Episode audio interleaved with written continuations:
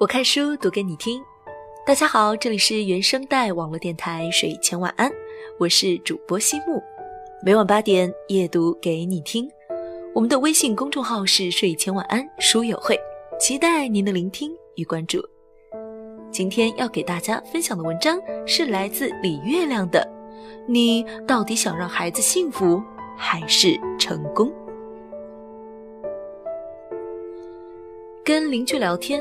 他说：“四年级的儿子期末考了全班第二，他挺欣慰的，因为这孩子以前很贪玩，成绩从来都是中等。他为此每晚都盯着他学习俩小时，不做完习题就不准睡觉，这才把成绩赶上来。”正说着，他儿子过来，说想去广场打篮球。他立刻问：“数学题做完了吗？”儿子显然有点反感，说：“好不容易放暑假。”你就不能让我轻松一下吗？他一脸严肃说：“一放松，你成绩又得掉下来。别觉得考个第二你就厉害了，你比人家第一差远了。”儿子走了，他跟我说：“我真不敢夸他，这孩子本来就不知道争强好胜，得使劲拎着他，他才对自己有要求，否则考不上某某初中还有什么前途？”回家后。我跟我儿子聊起那个邻居的小孩，儿儿子说：“他呀太小气，每次比赛输了都生气。我们买什么新玩具，他都说他也有，其实他根本就没有。我们都不喜欢跟他玩。”我哑然，这哪里还是不知道争强好胜，分明已经好胜的过头了。晚上，我看到邻居在朋友圈发了一张孩子挑灯夜读的照片，并附言：“儿子为了明天的幸福加油。”我当时就想，他其实更该说的是为了成功加油。在这位妈妈的艰苦努力下，他的儿子应该会越来越接近成功，但可能也会越来越远离幸福。成功虽与幸福密切相关。但并不能直接导致幸福，这是常识。而为人父母，我们也都希望自己的孩子活出幸福感。只是很多时候，我们的所作所为，其实是一面在推动孩子成功，一面夺走他的幸福。比如那个被改造的争强好胜的男孩，他将来可能会考上好初中、好大学，做出堂皇的事业。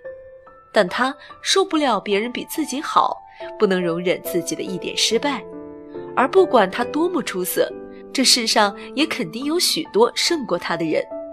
那他会幸福吗？我有个在外企做高管的朋友，认识十几年，我没见他笑过。礼节性的假笑是有的，但发自内心的幸福的笑容从未出现过。他老婆有次跟我抱怨。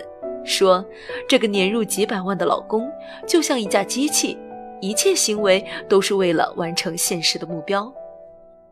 他不喜欢旅行，没有个人爱好，对艺术和大自然毫无兴趣。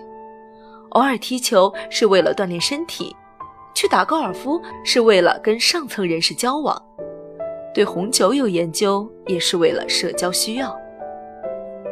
用四个字评价他，就是了无生趣。他老婆说：“不过这也不能怪他，他从小除了学习，他妈什么都不让他做，连历史书都不让看。以前他家有条狗，他有时候会和狗玩，他妈为了不让他分心，把那条狗也送人了。他妈现在还挺得意的，四处炫耀自己培养出了这么能赚钱的儿子。他还强制我按照他的方法教我女儿。”把一个热气腾腾的孩子培养成了一架冰冷的赚钱机器，还深以为傲。这样的母亲，可怕吧？可是，同样的事情，很多父母也在做。为了让孩子集中精力学习，不许他看电影、听音乐、玩航模、踢足球、参加社会活动、投身大自然，扼杀掉他所有。与学习无关的兴趣，使他丧失对美好事物的感知力，让他的世界只剩下单调枯燥的功利二字。为了让他有学习的动力，给他各种各样不合理的刺激，让他觉得只有学习好，妈妈才会爱我；只有考第一，才能得到梦寐以求的玩具；只有上了名校，人生才有意义。于是，他的思想构建起畸形的逻辑：好成绩等于好人生，坏成绩等于全完了。而一旦成绩不如意，他必然万念俱灰。那些高考失利后自杀的孩子，想来多是如此。为了让他取得成功，四处给他树敌。他做的再好，也总有一个别人家的孩子比他好。于是他便觉得是别人妨碍了他的幸福，开始嫉妒怨恨，对他人失去爱和善意，心里越来越阴暗，不愿意分享，不能与人团结。更不肯给别人帮助。这样的孩子，即使考上名校，恐怕也很难融入社会，更难取得真正的成功。至于内心的幸福，就更加没有指望了。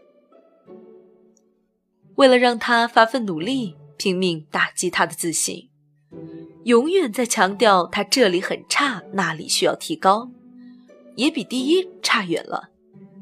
你想的是，只有让他觉得自己差，他才肯用功，却没有想过这个“我好差”的定论会伴随他一生。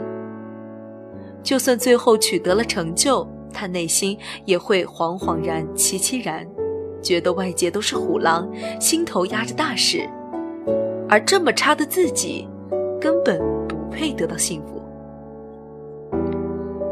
仔细想来，很多口口声声希望孩子幸福快乐的父母，其实只是自私的希望孩子成功，以分享他的胜利果实，或者无知的以为只要成功，他就能幸福。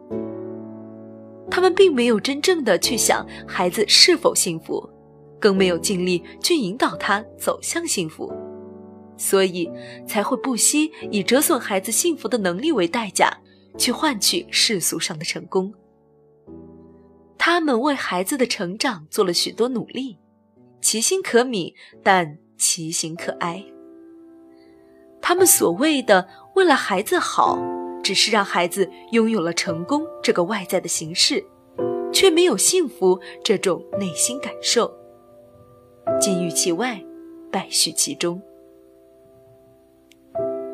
哈佛幸福课曾经说过。